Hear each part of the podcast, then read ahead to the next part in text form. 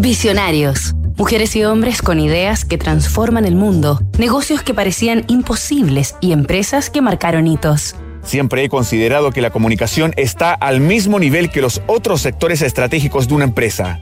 Y dada nuestra expansión en los mercados de todo el mundo, era necesario encontrar un lenguaje que resultase comprensible de manera global. Luciano Benetton. La revolución de los colores.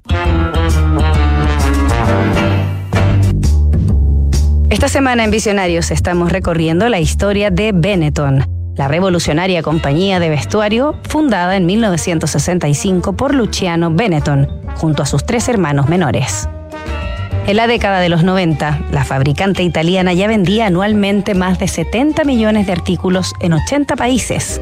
La fuerte identidad de su estética corporativa y sus productos de colores se había impuesto como respuesta a los grises de los años de la Guerra Fría, y el final de la misma presentaba el escenario propicio para gritarle al mundo toda la diversidad y rebeldía que, simultáneamente, concentraban y disimulaban los vívidos tonos de la marca.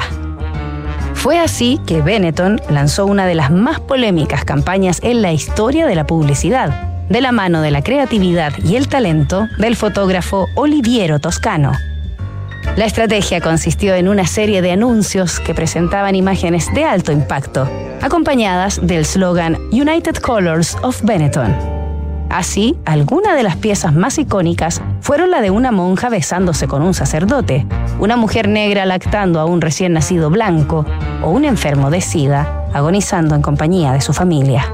La propuesta desató escándalo, censura y sobre todo debate.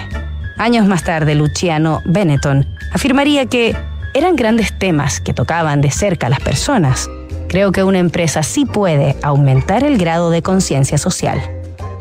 En 1993, el propio empresario aparecería desnudo en uno de los avisos, en el marco de una campaña de recolección de ropa usada para su redistribución en África.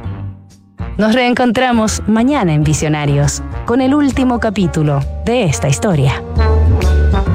¿Te preocupa la reforma previsional, la jornada de 40 horas o el cambio en las gratificaciones?